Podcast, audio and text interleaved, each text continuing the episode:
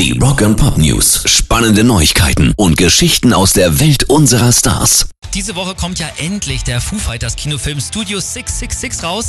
Da geht es darum, dass die Foos in einer Spukvilla einziehen, in eine Spukvilla einziehen, um da ihr neues Album zu produzieren. Und da passiert dann natürlich ganz viel Übernatürliches.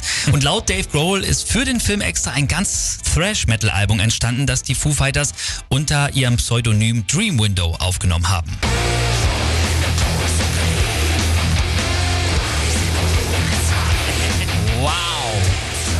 Hat äh, Dave Grohl extra seine Stimme für verstellen lassen. Das ist die erste Single March of the Insane und das ganze Album soll dann auch einen Tag nach dem Film, nämlich am 25. Februar rauskommen.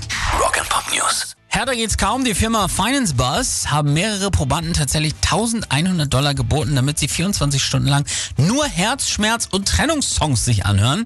Bei diesem Experiment sollte getestet werden, welche Songs uns dabei besonders runterziehen und welche uns am meisten bei Herzschmerz helfen. Und siehe da, ist es rausgekommen, dass viele Songs von Fleetwood Mac sowohl von Trennung handeln, aber uns auch gleichzeitig immer wieder verlässlich nach oben bringen. Das beste Beispiel natürlich Go Your Own Way.